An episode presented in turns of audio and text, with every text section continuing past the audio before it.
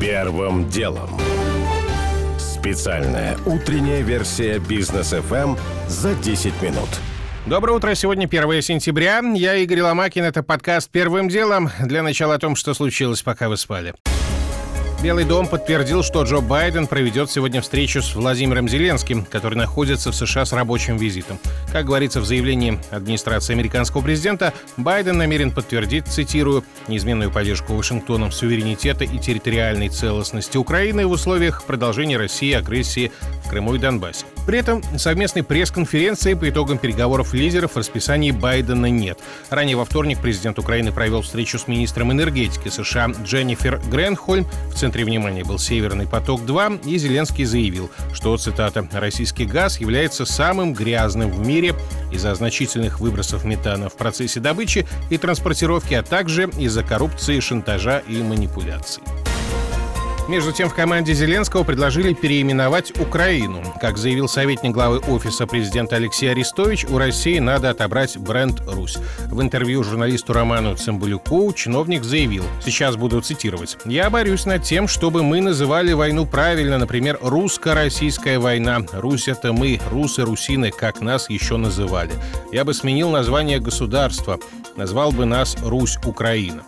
Арестович утверждает, что в Киеве уже работают над этим вопросом. Напомню, что несколько дней назад Владимир Зеленский заявил, что именно Украина – наследница Киевской Руси.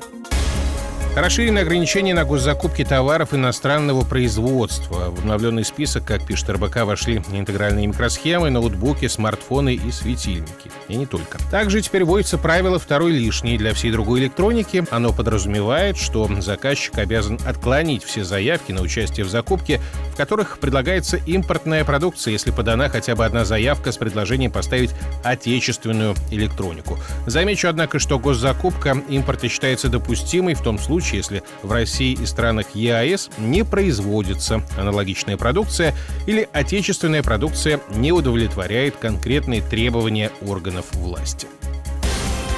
Новый всплеск заболеваемости коронавирусом может случиться в России этой осенью. Такого развития событий не исключает главный врач столичной больницы в Коммунарке Денис Проценко. В беседе с УРА.ру он предупредил, что в конце сентября, начале октября столкнутся сразу три фактора. Сезонный грипп, COVID-19 и возвращение из отпусков. Я же напомню, что сегодня День знаний. Дети идут в школы в очном режиме. При этом несовершеннолетних в России еще от ковида не прививают. Первым делом. К основным темам на Дальнем Востоке может появиться первый город-миллионник, точнее, агломерация, глава Минвостокразвития Алексей Чекунков. В беседе с РБК предложил создать новый населенный пункт на 300 тысяч человек, которые вместе с Владивостоком и Артемом и дадут заветный миллион. Про реакцию местных жителей на новость рассказывает бизнесмен из Владивостока Алексей. Ну, все поржали над этим. По поводу такого города, может, они его, конечно, и построят, но здесь особо в это никто не верит. Регион демографически депрессивный, все уезжают, как бы лютый кадровый голод, это я вам как работодатель скажу. Интересных, талантливых ребят нет, все валят в Москву, в Питер. Особенно было прикольно про то, что там 300 тысяч человек каким-то образом должны сюда, не знаю, что сделать, там депортировать откуда откуда-то, что ли. Только за прошлый год Дальний Восток покинули более 40 тысяч человек. Сейчас все население региона чуть более 8 миллионов.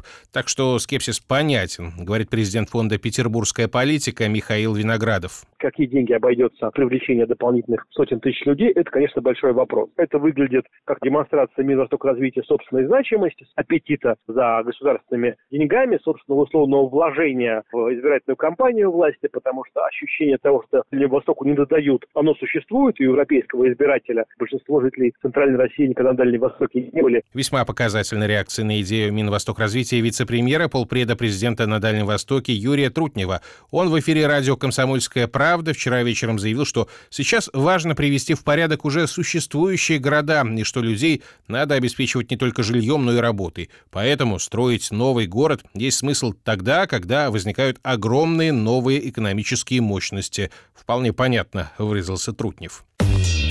Первым делом. Буря событий вокруг Натура Сибирика не утихает. Московский суд признал сотрудников косметической компании виновными в пожаре, который произошел в прошлом году на подмосковном заводе «Дозакл». Объект принадлежал структурам Олег Зерепаски, а Натура там арендовала часть площадей. И вот теперь, по данным Bell, суд постановил, что объект спалили по неосторожности и халатности водитель погрузчика и механик, работавшие на косметическую компанию. На самом деле против Натуры после ЧП были начаты два процесса. Первый — уголовный, в рамках которого сейчас и были признаны виновными двое рабочих. И второй — иск арбитражный, по которому из-за пожара от Натуры Сибирика требуют более 4 миллиардов рублей. Он будет рассмотрен 14 сентября. Интересно, что один из истцов, Ингустрах, который был страховщиком сгоревшего завода, один из ее акционеров все тот же Дерипаска. Любопытно, что в октябре страховая требовала только четверть миллиарда рублей, но уже в декабре увеличила сумму претензий в 6 раз, до полутора миллиардов, комментирует партнер юридической фирмы «Парадигма» Марат Хасанов. Всегда страховая компания, она имеет право на возмещение ущерба только после того, как она сама производит выплаты застрахованным лицам. Что касается потерпевшего от пожара, то он по закону вправе взыскать непосредственно с причинителя вреда ту сумму, которая ему не была покрыта страховой компанией, то есть ингострахом. А, соответственно, ингострах уже в порядке регресса после того, как он осуществил страховые выплаты потерпевшему от пожара пострадавшему организации, он имеет право в порядке регресса это взыскать с виновника пожара. Но почему они увеличили в 6 раз требования, мягко говоря, выглядит странно. Напомню, что суды идут на фоне корпоративного спора в самой «Натура Сибирика» и борьбе за доли между наследниками покойного основателя компании Андрея Трубникова. Предприятие сейчас оценивается в 100 миллионов долларов. Недавно были новости, что его якобы может купить Владимир Евтушенков, который, опять же, якобы разделит компанию с Олегом Дерипаской, последний может получить долю как раз после установления виновных в прошлогоднем пожаре. Первым делом. Павел Дуров опубликовал очередной манифест, в котором раскритиковал за цензуру IT-гигантов Apple и Google. Индивидуальной свободы у людей с каждым годом все меньше, пишет основатель Telegram.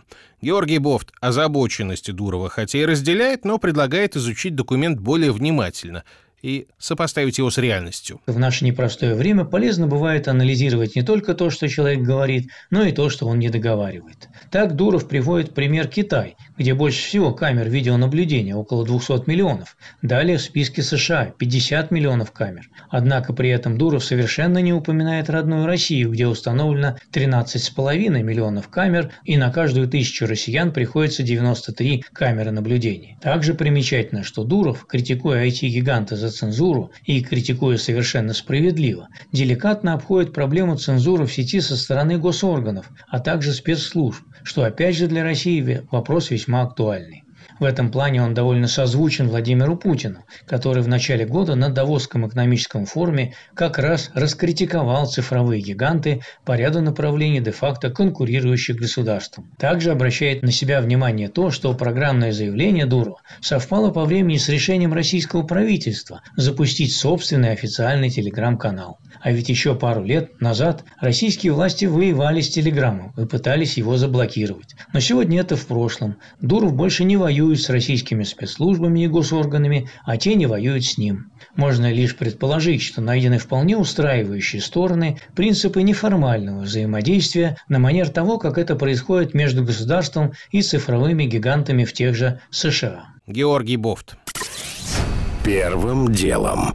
Российское правительство продолжает оценивать последствия начавшейся борьбы ЕС с выбросами, в рамках которой каждая компания, которая что-то импортирует в Европу, будет отчитываться о своем углеродном следе и платить согласно установленной формуле.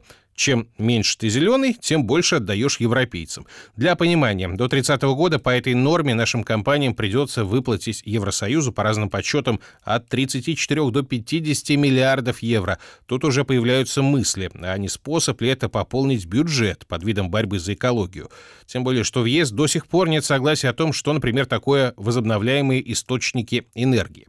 В частности, Франция просит считать атомную энергетику зеленой. В Германии думают иначе и к 2022 году намерены окончательно отказаться от атома. О российской точке зрения э, говорит директор Департамента конкуренции, энергоэффективности и экологии Минэкономразвития Петр Бобылев. Гидроэлектростанции, в том числе крупные гидроэлектростанции, это бесспорно возобновляемый источник энергии. Атомная энергия является низкоуглеродной. На всем жизненном цикле производство электроэнергии на атомных электрических станциях практически соизмеримо с солнцем и ветром. Возьму 2020 год. Почти 20% всей электрической энергии в стране произведено на гидроэлектростанциях, более 20% на атомных и менее 1% солнце и ветер, но практически все четыре названных мной источника являются низкоуглеродными или возобновляемыми в полном смысле этого слова. Так или иначе, импортерам придется отчитываться перед ЕС об углеродоемкости своей продукции уже с 2023 года, а с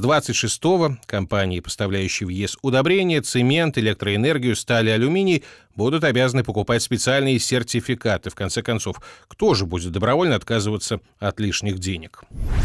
Первым делом.